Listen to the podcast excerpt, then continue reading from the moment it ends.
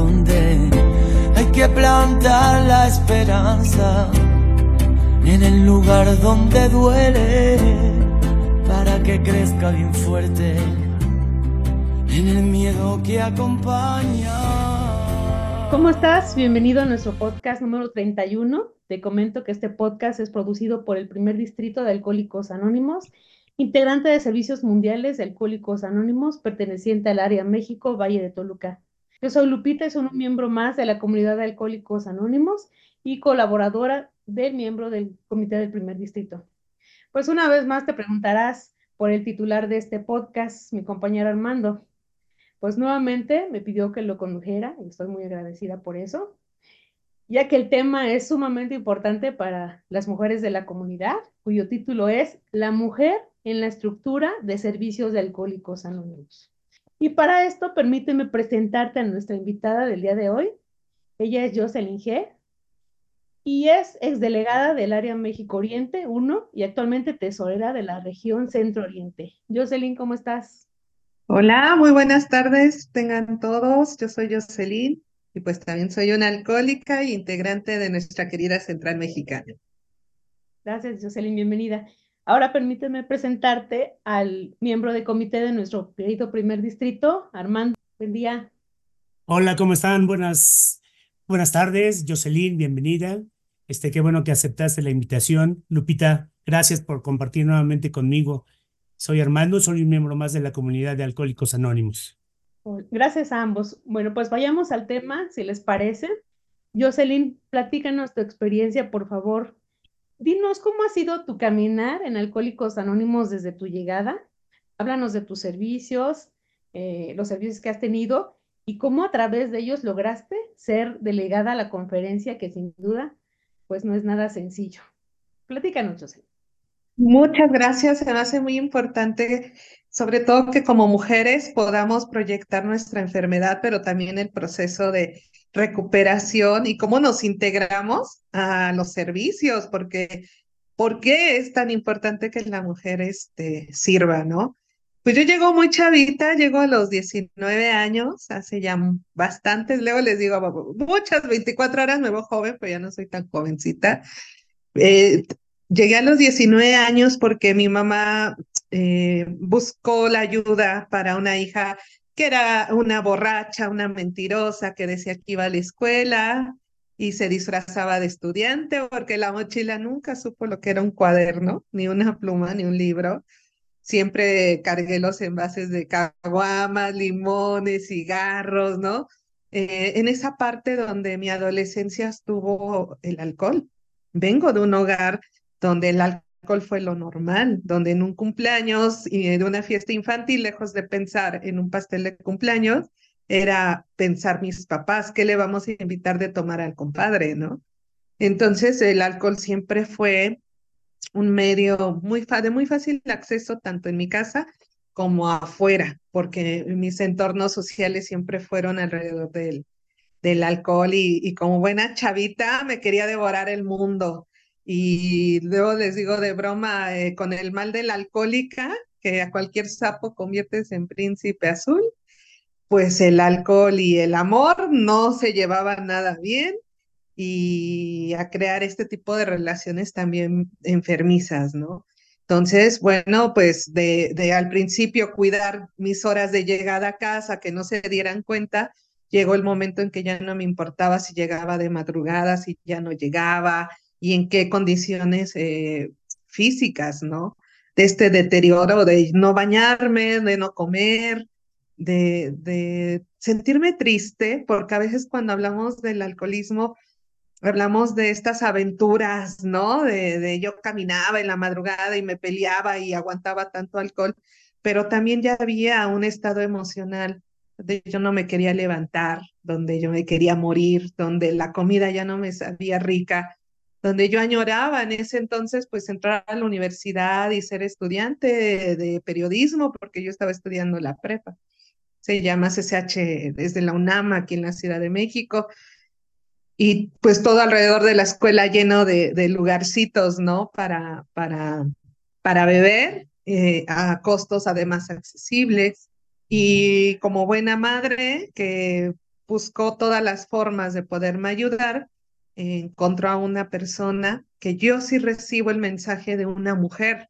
Y ese es un punto bien importante porque quizás si a mí no me hubiera transmitido el mensaje una mujer, yo no hubiera eh, eh, llegado, no me hubiera quedado, porque el compartir la experiencia de esta compañera que me entendía, entendía estos estados, esta necesidad de consumir alcohol, el cómo lloras por alguien que nunca te quiso y que tenía años que ya no estaba en mi vida, pero como, como buena alcohólica, cómo, cómo te dependes, ¿no? De, de las emociones de alguien más, el sentirte como hija no querida, o sea, toda esta labor a mí me ayudó muchísimo. Y esta persona es la que a mí me conduce a mi primera vez que llego a Alcohólicos Anónimos, pero la impresión fue terrible, porque me recibe puro viejito. Entonces, alguien a los 19 años que cree que tiene el mundo por delante, que uno cree que nunca es demasiado joven para ser alcohólico,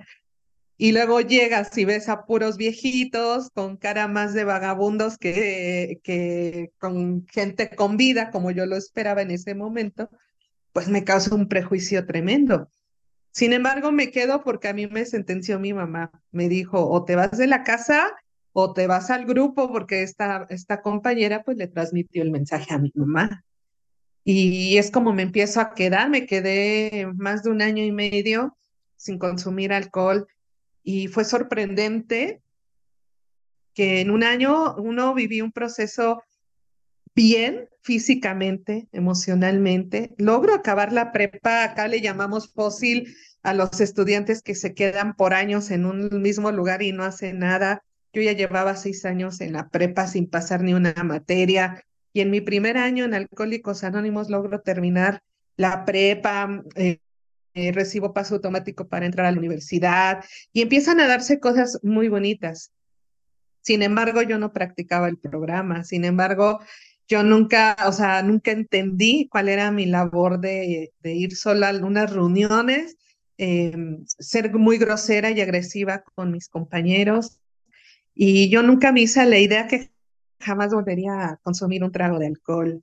Y bueno, finalmente, eh, con un grave conflicto que he tenido en dependencias también emocionales, pues me involucro con una persona mucho mayor que yo, estudiante él de su segunda, tercera carrera, y, empiezo a dejar de asistir al grupo y empiezo a ver que la vida de Alcohólicos Anónimos no era una vida que yo quería, a mí se me hacía una vida triste.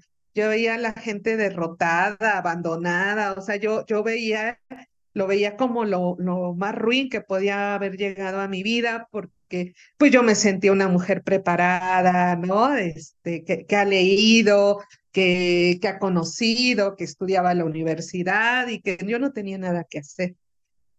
Y que no pensaba envejecer dentro, ¿no? De, de Alcohólicos Anónimos. Y bueno, finalmente, y siempre cuento esta anécdota porque a veces lo más fácil que puede hacer una alcohólica es volver a beber yo dependía de esta persona emocionalmente, en los celos, eh, las relaciones en casa no eran buenas, mi papá pues finalmente un alcohólico que nunca dejó de beber, casi al final de su vida, una mamá con la que yo no me sentía querida, no me sentía cuidada. Y yo hasta ese momento mi alcoholismo había sido con gente de mi edad, en las calles, como le llamamos, ¿no? Las chelas banqueteras, en ese tipo de ambiente, ¿no? Eh, de, secuestrar autobuses, ir a las marchas, eh, a los partidos de los Pumas, o sea, y, ya me había rebasado muy cañón el alcohol, pero yo no conocí este otro lado, este otro mundo que estaba por llegar, ¿no? Y con esta persona conocí el mundo de los bares, las cantinas, ¿no? Y de todo eso que a mí me deslumbraba porque como una chavita que no conocía el mundo quería devorárselo a puños. La primera vez que yo entré a una cantina fue con esta persona. Él destapó una cerveza para él, una para mí. Eh, yo ya llevaba casi dos años de, de estar en el grupo y dije burlonamente, si hay un Dios que se manifieste y como no se manifestó Dios, volví a beber. Porque así era yo de burlona, desafiante, de me quieren obligar a creer en un Dios y, y son una secta y, ¿no? Prejuiciar y siempre, siempre como buena alcohólica a encontrar una justificación. Lo que yo no me esperaba era enfrentarme, ¿no? de esta manera en la que me toca vivir mi etapa como buena alcohólica. Y fue empezar a tomar y ya no poder, ya no poder parar de, de mañana, tarde, de noche, de, de estar vomitando es a las seis de la mañana ya alcoholizada. Y nuevamente todo eso que yo había logrado empezar a construir en mi vida se vino abajo.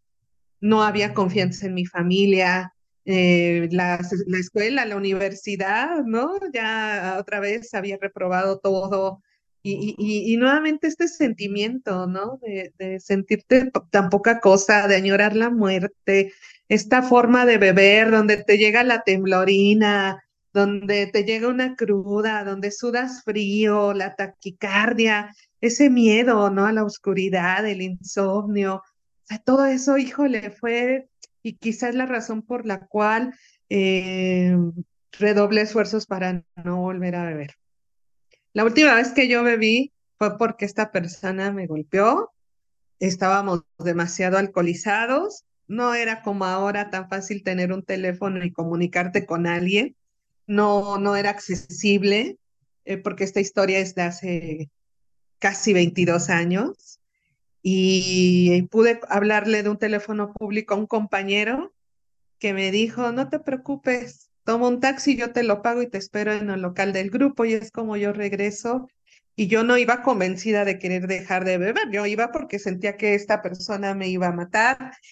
Y cuando llegó al grupo, el eh, compañero ya le había llamado a los demás compañeros y todos llegaron y yo dije, ya valí, me van a dar este, junto de ayuda como se dice, me van a faltar al respeto, me van a aventar la madre, porque yo era así, esa era mi conducta, ¿no? Y yo recibí de todos esos viejitos que menosprecié, que hice a un lado, esa noche yo solo recibí amor. Y yo recuerdo que estaba en una silla, entre borracha y cruda, golpeada, greñuda, descalza, llorando, y uno de mis compañeros volteó y dijo, mírenla, ahí está la próxima delegada a la conferencia.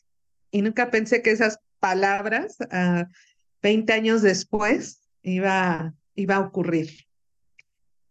Eh, a través de esa situación fue que yo me quedo en el grupo porque ya no había dónde más ir. Ya no tenía a dónde más recurrir y vinieron los peores días que era una cuestión de alcohol, de, de, de desear, de ver llegar a tu casa y ver a tu papá alcoholizado y saber que en cualquier lugar en tu casa vas a encontrar una botella y, redoblar estos esfuerzos. Fueron de verdad una lucha tremenda. Y siempre cuento esta anécdota porque cuando me preguntan cómo fue que inicié en los servicios, obviamente hice servicios en el grupo, fui cafetera, fui tesorera, eh, de la primera vez y lo hice muy mal, eh, fui una pésima tesorera que les hizo mal las cuentas, que tomó dinero que nunca debí de haber tomado, que fui cafetera y me comporté de lo más ruin siendo cafetera, fui secretaria y, yo nunca concebí el servicio como una necesidad para mi recuperación ni como una fortaleza para nuestra comunidad. Y ahora que me estaba volviendo a formar, fue, fue saber que tenía que, que ser honesta y no para con la comunidad, para, para conmigo, porque de verdad yo ya no quería esa vida, porque es bien triste andar, andar andar deseando el, amor y el abrazo de una madre y volteas y, y, te mira con desprecio, ¿no? De que no hay nadie a tu alrededor que realmente sienta empatía o te pueda, pueda entender por lo que estás pasando. Y yo solo lo recibí de, mi, de mis compañeros. Y yo me quedo por, porque no había de otra. Y la primera vez que yo tengo contacto con servicio externo, eh, yo estudiaba en Ciudad Universitaria, yo vivo en la zona oriente de la ciudad, digamos en Iztapalapa, y yo venía llorando porque yo quería estudiar y no podía concentrarme, temblaba, la obsesión estaba bien cañona, eh, la dependencia emocional. Y un día dije, voy a comprar unas chelas de nada sirve que me esfuerce, a nadie le importo, me voy a ir a tomar mis chelas y me voy a ir a emborrachar con el Escuadrón de la Muerte abajo de un puente vehicular por el cual vivo muy cerca y pues ahí me voy a morir y ahí me irán a ver, ¿no? Este, mi mamá, mi papá, esta persona, y me irán a ver eh, alcoholizada, cómo quedé y muerta. Eran mis pensamientos bien dramáticos, porque además como alcohólica soy dramática y me vine caminando una distancia muy considerable de Ciudad Universitaria hasta, digamos, eh, es una distancia tremenda. Cuando llego caminando, pasé afuera de una clínica del Seguro Social. Esa clínica era atendida eh, en ese entonces por todos los martes por el Comité de Información Pública del Quinto Distrito del Área México Oriente 1. Yo no conocía nada de un distrito, yo era de un grupo anónimo entre los anónimos, me encantaba la tribuna, me aprendí de memoria los pasos, las tradiciones, me encantaba, ¿no? Estir a compartir, mentar madres, gritar, pero nunca supe lo que era el trabajo hacia afuera, nunca supe lo que era. Entonces, bueno, en ese, en ese, en esa ocasión, eh, con mi mochila, con mis chelas, que cuando las compré estaban heladas, pensando, llore y llore, pensando en que me quería ir a morir. Veo a una persona fuera de la clínica y siempre les digo, ¿no?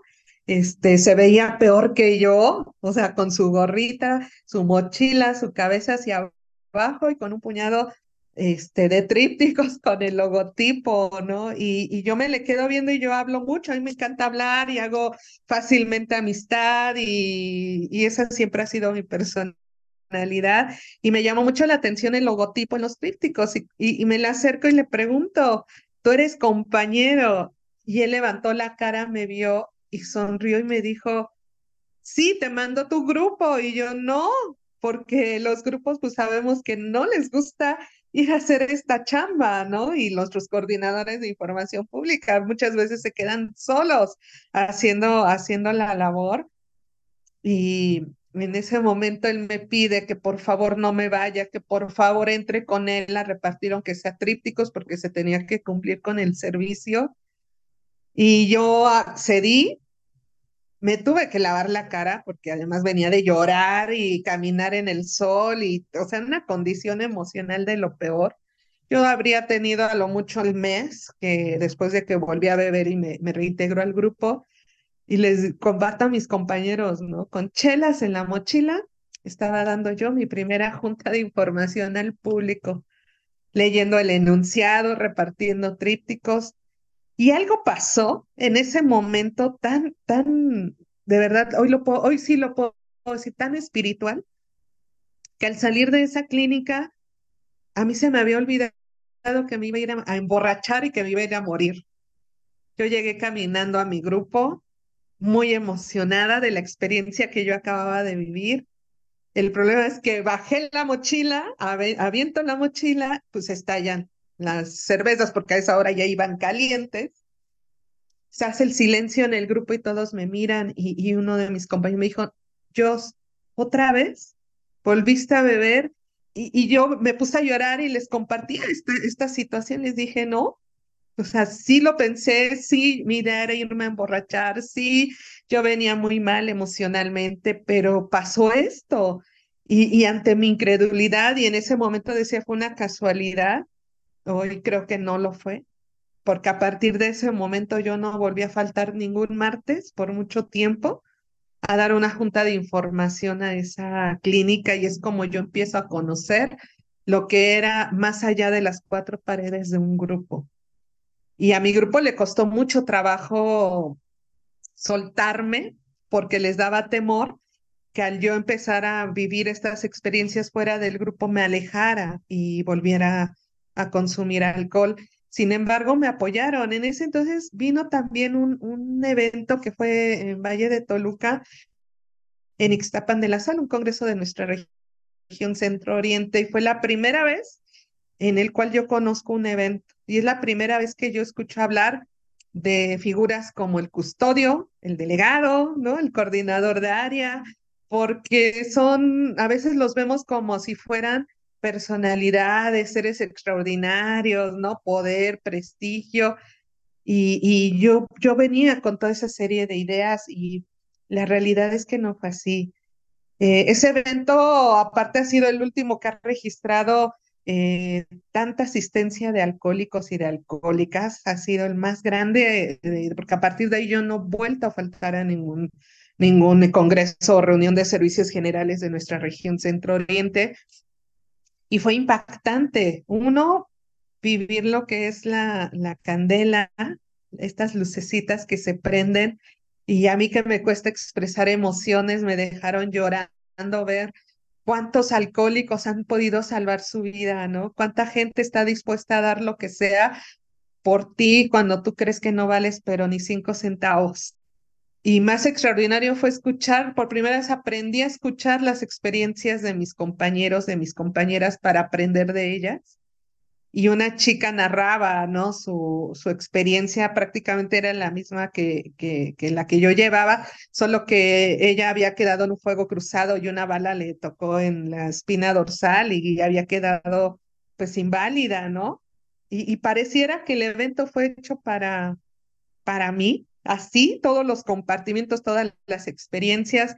Y cuando veo el desfile de pancartas y escucho eh, este, mi área y veo al coordinador de área que, que era además un compañero de grupo que me recibió y que yo nunca entendía, ¿no? O sea, su servicio y que no iba al grupo, porque a veces e, uno es muy cruel con los compañeros que, que se van o que nos vamos a hacer servicio y que la L decíamos que andaba de luminaria, de diva, ¿no? Porque prefería el reconocimiento y el aplauso que ir a su grupo por el desconocimiento, ¿no? Que, que teníamos y es la primera vez también que veo al delegado en ese entonces de, de mi área desfilando con un banderín y eh, nuestro custodio de región, el compañero Daniel Barrera, que tiempo después fue mi padrino, que falleció recientemente.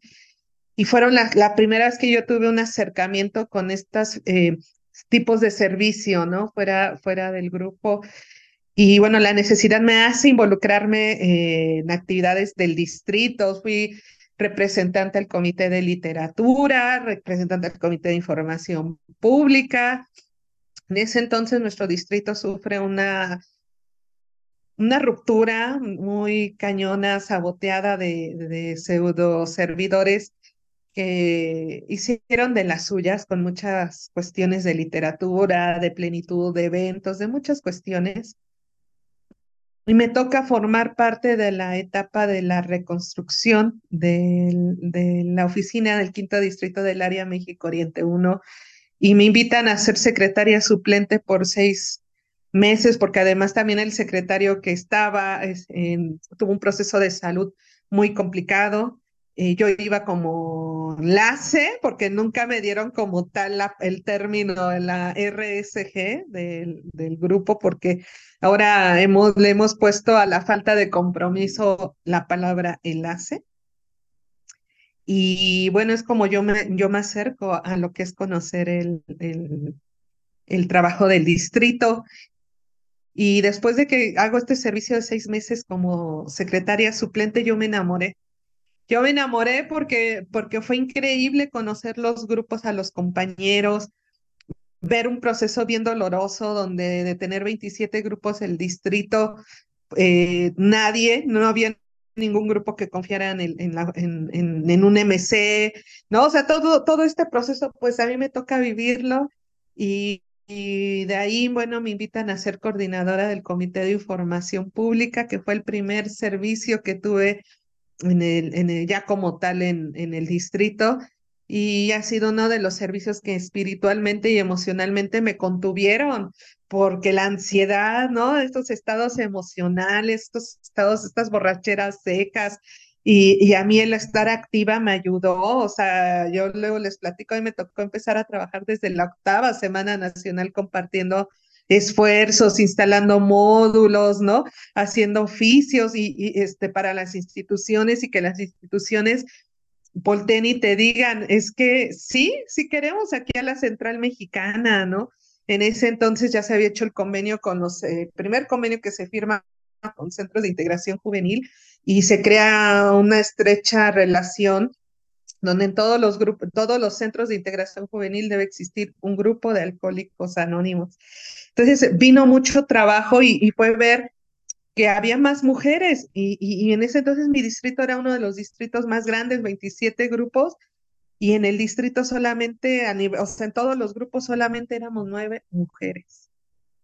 Y luego el conflicto, además de empezar a ver a una mujer sirviendo, es que otra mujer eh, a veces no le va a poner buena cara y a veces me tocó toparme con este tipo de compañeras que decían que era por tener el reflector, por tener el aplauso, por ser la princesita de los alcohólicos. Y no, no, no era así, porque yo redoblaba esfuerzos, o sea, muy cañones porque no trabajaba, era estudiante, porque gracias a Dios retomé la carrera, ¿no? Porque entre que hacía informes de, de servicio, hacía trabajos, proyectos de, de, la escuela, porque los viejitos me ayudaron a terminar mi carrera, hacían las tareas conmigo los domingos en la noche.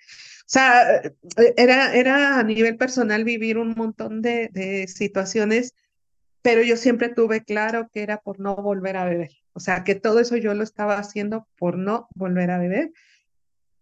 De ser coordinadora de información pública, quedo electa secretaria del distrito un distrito además viejo, tiene 42 años este distrito, donde la mujer pues nunca, nunca había existido una mujer que llegara a los servicios. Era, pues es está en el centro de Iztapalapa, en los ocho famosos barrios, donde pues hay mucho machismo, donde la mujer no ha salido de sus cuatro paredes. Y empezaron a confiar en mí los alcohólicos y me dieron el servicio de secretaria y fue increíble vivir la experiencia porque además yo entrevistaba a los viejitos, a los veteranos, a los que fundaron el distrito, el área, ¿no? Empecé a empapar de la historia, a hacer boletines, directorios, o sea, más allá de solo levantar actas, porque a cada servicio que he realizado, a pesar de no estar bien física, mental o emocionalmente, siempre he tratado de dar eh, lo que a mí me enseñaron. El alcohólico, la alcohólica tienen que dar todo y un poco más nunca menos. Nunca, nunca he condicionado hasta el día de hoy un solo servicio, porque a mí me dijeron que Alcohólicos Anónimos no me iba a dar nada a medias y yo no era quien para condicionar eh, el servicio. Porque además había miedo, ¿no? Porque la zona geográfica es complicada de mi área, una parte es Ciudad de México y otra es Estado de México en la zona oriente. O eh, em, era empezar a, salir y ver otros retos, ¿no? Secretaria de distrito, pues yo esperaba que iba a ser la miembro de comité, porque no había nadie más, porque también, pues estoy enferma, también me gusta saber que, que gano, ¿no? Y que a veces el servicio se puede ver de esa manera. Sin embargo, este, pues no quedo, queda al que yo menosprecié, que veía como el viejito iletrado, etcétera, y el que me dio las lecciones más grandes, ¿no? De, de amor a, al servicio. Y yo me resentí, yo ya no quería participar y un compañero me dijo, a secuencia de servicio, levanta la mano, fórmate, ya eres secretaria, bueno, ahora levanta la, mano para ser este tesorera de distrito. Y a mí me daba miedo manejar cuestiones de dinero, porque sabemos que a los alcohólicos no les puedes fallar con un peso porque tremenda bronca. Y quedé electa tesorera y la verdad me fue bastante bien. Y después de vivir la experiencia como tesorera, quedé ahora sí electa como miembro de comité, siendo la, me tocó ser la primer mujer miembro de comité de mi distrito y la verdad fue un gran reto, fue mucho trabajo. Nos toca la convención en ese entonces de Monterrey. Eh, nos tocó, o sea, una labor muy bonita, muy impresionante, porque además era que, que te vieran como mujer, más allá de que como mujer eres la que traes la botana, haces la cena, ¿no? Traes los bocadillos, tú sirves el café. No, las mujeres son muy buenas tesoreras porque administran bien el dinero, o sea, no, o sea, que te vean como un líder que tomas decisiones y que vas a afrontar, ¿no? Que vas a armar un equipo, que vas a elegir no a tus mejores amigos solamente, sino vas a buscar gente que esté dispuesta a realizar el, el servicio, ¿no? y más porque en ese entonces de, de, la reconstrucción del quinto distrito, pues ya era un distrito este, que llegó a ser, y no por mí, sino por todo el trabajo anterior, era el distrito líder, ¿no? Todos volteaban a ver al distrito líder. Entonces, como miembro de comité, me tocó afrontar esa y ahí aprendí lo que siempre me enseñaron. Exponte, nunca te quedes callada por miedo a que no voten, no te elijan, te vayan a cuestionar. Siempre hay que hablar, obviamente, este, de acuerdo al lugar donde estás y siempre con respeto. Hoy yo creo en, en nuestros conceptos y en las garantías como la parte más espiritual para mantener los eh, servicios funcionando de, Alcohólicos Anónimos. Y precisamente eso a mí me lleva a cuestionar la situación de una tesorería en el área. En el área, bueno, en algunas áreas ha llegado a ocurrir que, a veces no mandamos a los servidores, a los mejores servidores, porque no hemos vivido un proceso de recuperación eh, desde el grupo, ¿no? Porque todo comienza desde el grupo y esta persona, bueno, pues se llevó absolutamente todo el dinero. Eran cantidades bastante fuertes, muy fuertes. Y a mí me tocó cuestionar, ¿no? Incluso solicitar la destitución eh, y no faltó quien hacía el comentario de que yo era una vieja grillera, que me sentía en el mercado, y nunca lo hice en el tono de agresión. De hecho, todos los que me han conocido en el servicio saben que jamás, jamás me pongo ni a insultar ni a mentar madres, que trato siempre de hablar con principios, porque a mí eso me enseñó, ¿no? Mi, mi padrino, mi madrina, porque hasta el día de hoy también tengo una madrina que además fue la primer delegada de, mi área y que le hicieron llorar y que yo viví el servicio con ella porque, porque los alcohólicos son crueles, ¿no? Muy crueles. Y bueno, precisamente en esa electiva, después de, de miembro de comité y esta situación que me llevó a cuestionar la tesorería, quedo electa tesorera, ¿no? Del área México Oriente 1 pero me dan el servicio como de castigo por ser la que más andaba ahí cuestionando y diciendo que estaba mal, ¿no? Que este compañero no entregaba cuentas claras, todo esto. Y al quedar electa tesorera, mi madrina Patti queda como delegada y con ella rompo una cadena de situaciones complicadas del servicio entre la mujer. Patti, aparte que es mucho mayor que yo y que es como una figura materna para mí muy cañona, nos conocemos desde hace 20 años sirviendo. Y ella siempre me ha dicho, trata a tus compañeros con respeto, ¿no? Puede que no siempre tengan la razón, yo, pero recuerda que las decisiones las toma la conciencia de grupo, no tú, ¿no? Y, siempre me han cuidado mucho esta parte de no sentirme por encima de nadie, ¿no? Y, y a ella le toca vivir mucho el ataque de la mujer y a mí también me empieza a tocar el ataque de la misma de la misma este, mujer. Hubo quien dijo que que habíamos destrozado el área porque era la primera vez que había dos mujeres en mesa, ¿no? Sirviendo. Y, y para nosotros ha sido uno de los periodos más extraordinarios que hoy sé que valió la pena esta labor y todo lo que hemos pasado en el servicio. No fue fácil. A mí me llegaron a agredir como tesorera del área, aventarme una moneda de 50 centavos en la cara porque en un informe de la tesorería no cuadraba, porque a mí no me permitieron el más mínimo error.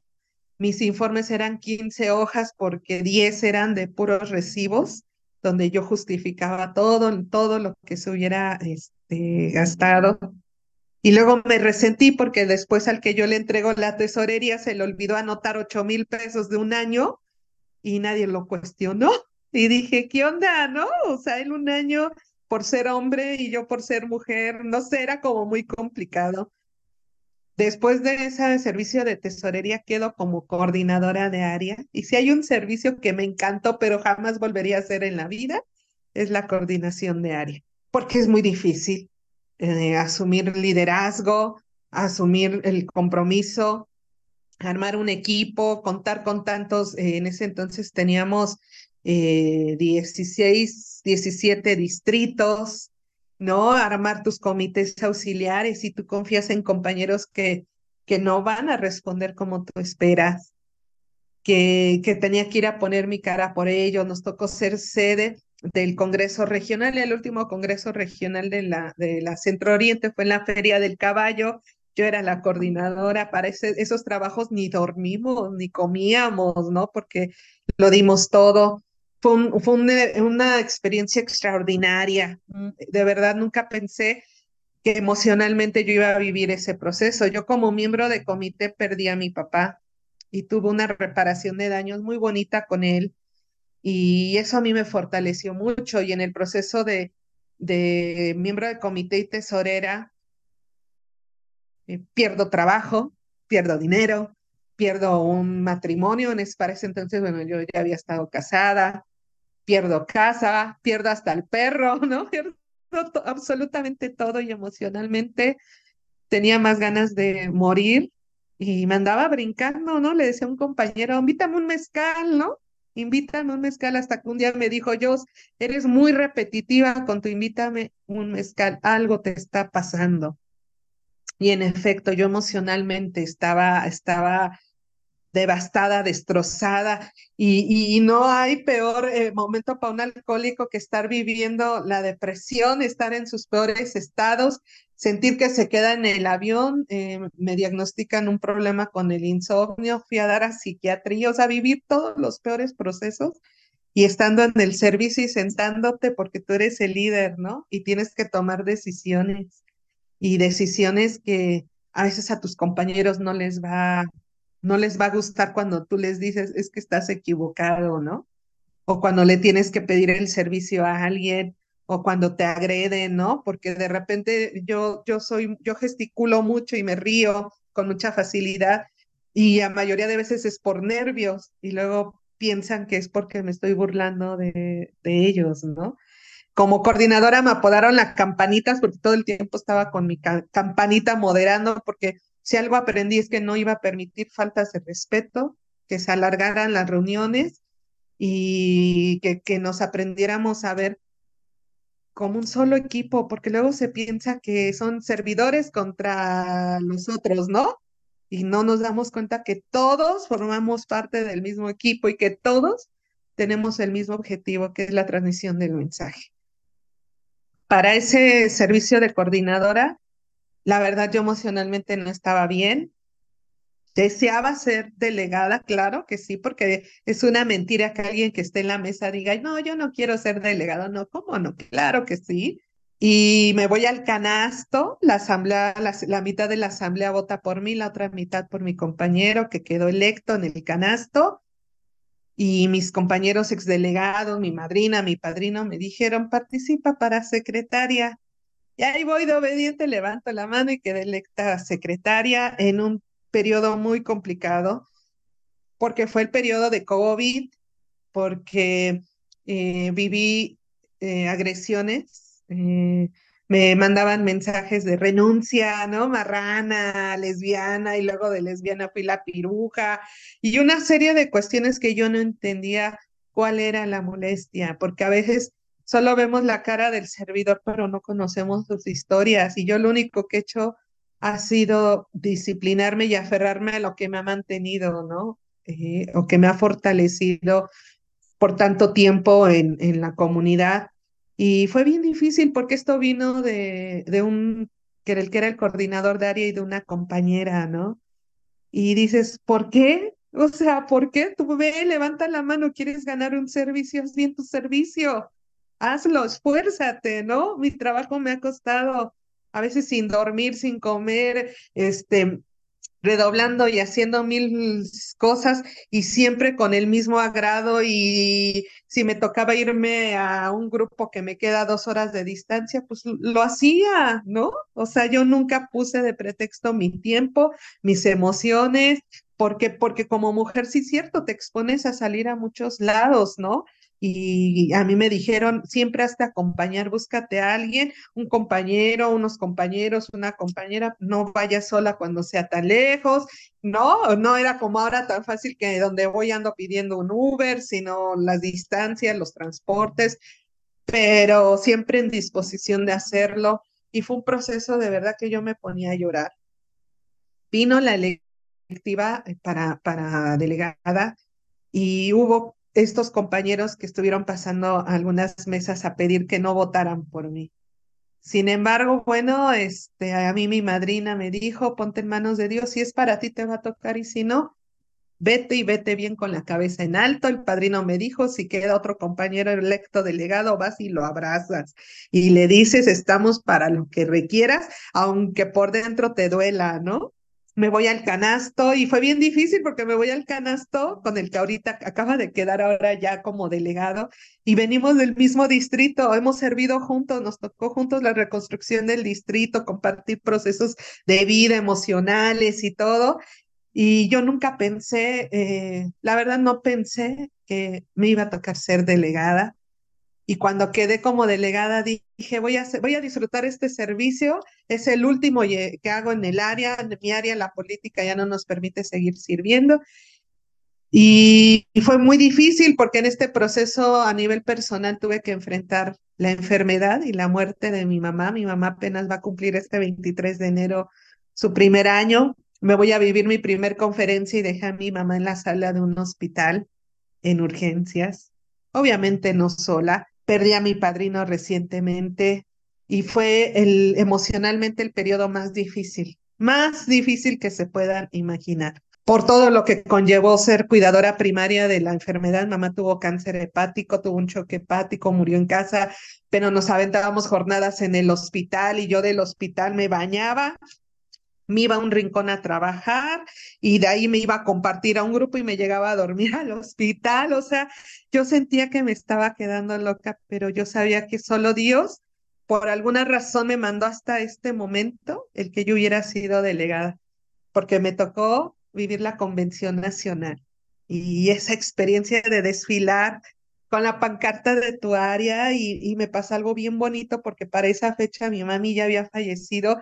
En mi teléfono aparecieron emoticones de besos y todo, como si mi mamá me estuviera este, mandando los mensajes y eh, yo tenía su celular de ella, ¿no? O sea, no había nadie que lo pudiera estar utilizando y me puse, yo desfilé llorando, ¿no? Por, porque me sentí bendecida de, de esa parte también me tocó ser coordinadora del comité de conferencia, de un comité a nivel nacional, ¿no? De CCP, al comité el cual estuve direccionada dos años y era un comité que yo decía, hizo un comité patito, ni los distritos quieren el comité de CCP y viví las experiencias más extraordinarias y ser líder de un comité nacional no fue nada fácil, pero a mí siempre me enseñó mi padrino, comparte el servicio y quién era la coordinadora, porque además fue un comité liderado por mujeres, porque la coordinadora suplente también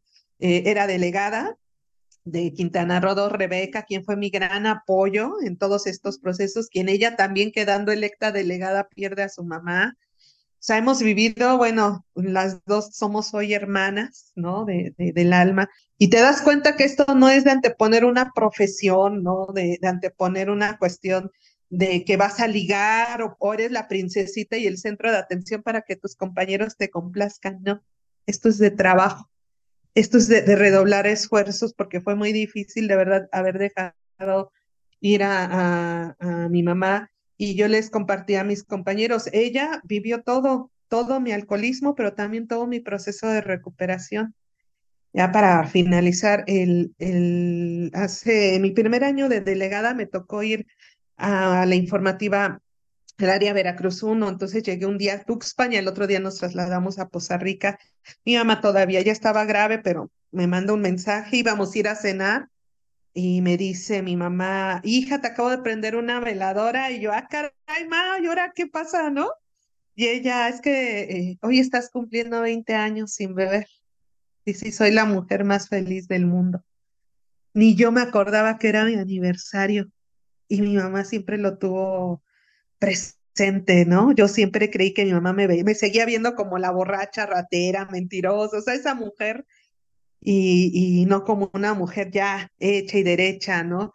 Y hace poco una de sus amigas me dijo, oye, tu mamá estaba muy, muy orgullosa de ti el día que saliste en un programa de radio por cuestión profesional. Mi mamá le habló a todos y les dijo que su hija iba a salir en un programa y su hija, y siempre habló de su hija, ¿no?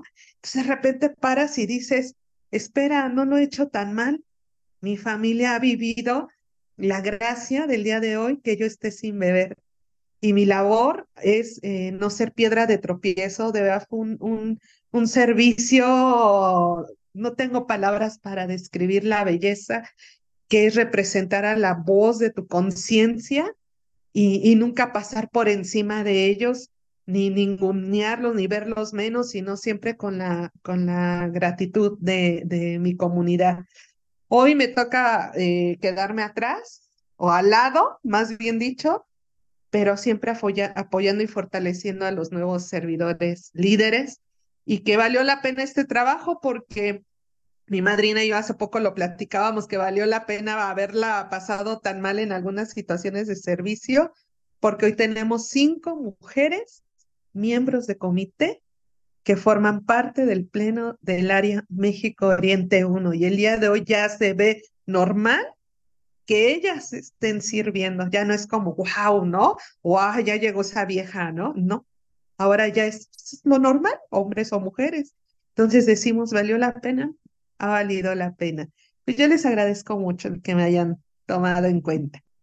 Pues muchas gracias. La verdad es que me encantó tu, tu participación. Eh, tengo sentimientos encontrados realmente.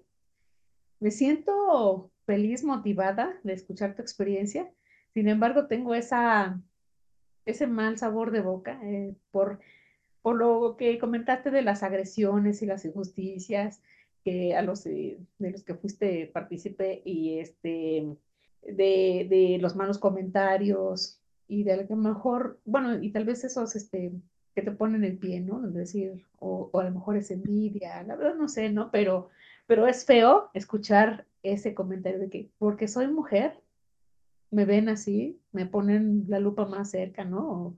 O, me miran mi servicio con lupa y por los hombres, ¿no? O sea, es algo que, que te dejó mal sabor de boca, pero después retomaste y, y, y, comentaste que todo vale la pena, ¿no? Sobre todo todo lo que viviste, todas las experiencias y la felicidad que ahora tienes, pues valió la pena el servicio, valió la pena todo lo que pasaste. Yo te agradezco mucho, mucho lo que nos compartiste, la verdad estoy muy contenta. Armando, algo que, quieras preguntarle, Jocelyn.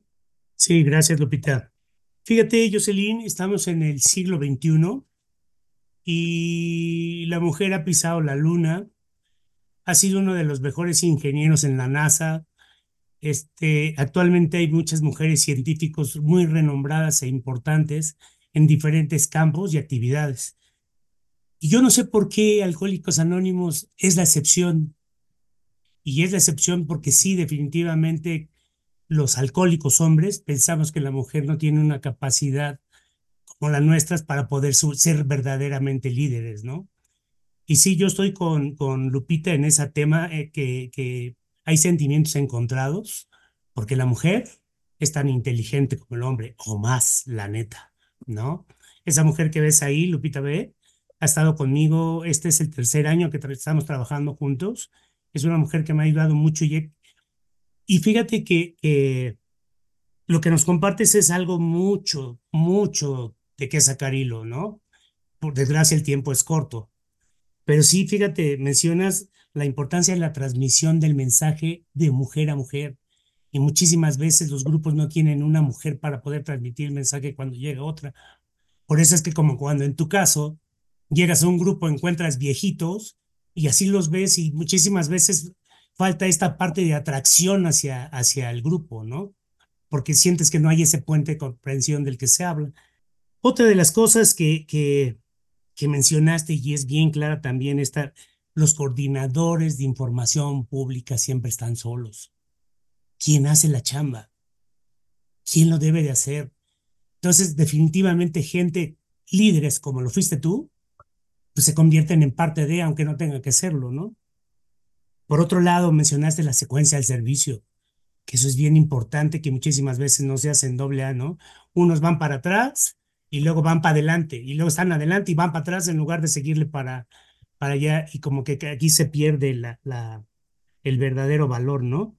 Y ya hay muchísimas cosas más que saqué de aquí, ¿no? Esfuerzo en el servicio, por qué sí el servicio realmente trabajarlo, esta parte del CCCP que también considero que es algo, uff, genial. Pero te voy a hacer solamente una pregunta, solamente una.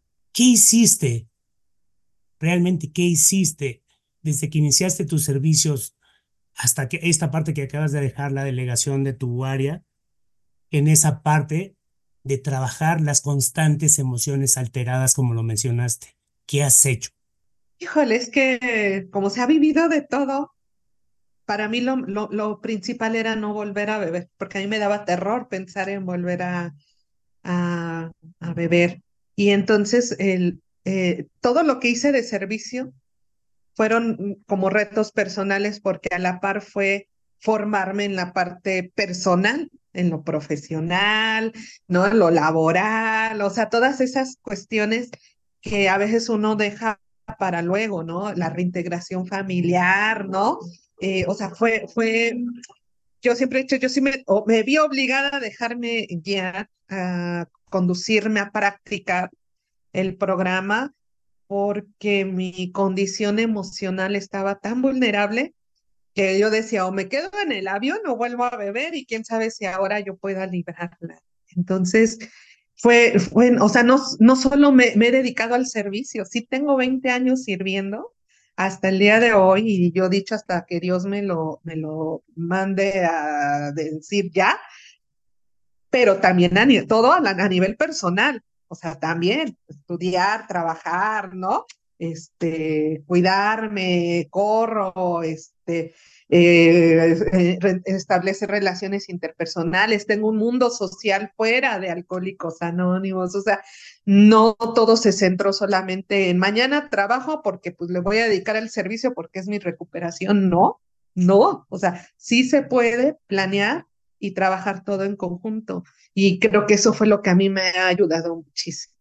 Gracias. Muchas gracias. Muchas gracias, Jocelyn, por compartirnos. Eh, te agradezco mucho este tiempo del cual te desprendiste para compartir eh, tu historia, tu experiencia y, darnos un gran ejemplo, la verdad. Estoy muy contenta con este, con este podcast. Armando, ¿te quieres, eh, quieres por favor eh, promocionar las redes sociales y los medios de contacto? Sí, Lupita, claro que sí. Bueno, los invitamos a que visiten nuestra página web donde van a encontrar también diferente información de lo que es Alcohólicos Anónimos, qué hacemos y qué no hacemos. Y nuestra página web es www.primer-medio-distrito-medio-amvt.org. También tenemos una cuenta de Facebook, la cual puedes visitarnos, y es facebook.com diagonal distrito 1.amvt. Contamos con un correo electrónico que es info arroba primer-medio distrito-medio amvt. Y también contamos con un canal de YouTube que este eh, contiene ya varios podcasts de información muy, muy importante y relevante, donde vas a poder encontrar este, este podcast que estamos grabando en este momento. Te, nos puedes encontrar en Spotify, en Google Podcasts, en Amazon Music y en muchísimos otros este, podcasters. Y para quitarnos de rollos, bueno, también te podemos, este, te invito a que utilices el hashtag primer distrito AMVT y más rapidísimo vas a encontrar toda la información y contamos con un número de celular que es el 729-273-5600, en el cual si querés necesitar ayuda de nosotros, nos puedes mandar un mensaje y toda la información que te mandemos y recibamos es totalmente anónima. Gracias. Muchas gracias, Armando. Si gustas eh, darnos tu mensaje de despedida. Sí, gracias. Bueno, pues yo le agradezco a, a Jocelyn, de verdad, el hecho de, de que nos haya permitido acercarnos a ella al apoyo que tuvo Israel para poderme dar su número de teléfono y ella aceptar este podcast. Perdón por el retraso, Jocelyn. Este, de verdad anduve afónico y ya sabes, se brincan las cosas y bueno, así pasa. De verdad, un abrazo, muchísimas gracias. Y yo, como siempre, me despido. De verdad, muchísimas, muchísimas gracias. Y en cualquier parte que nos visites, por favor, no dejes de darle like y dejarnos un comentario. Gracias, Lupita. Gracias, gracias Armando, gracias Jocelyn. Gracias a ti por escucharnos. Yo me despido como siempre. Sean felices y recuerden que siempre hay una solución para la enfermedad de la crisis. Hasta la próxima. se despeina el alma. Un pasito más, que si se puede. Mujer valiente,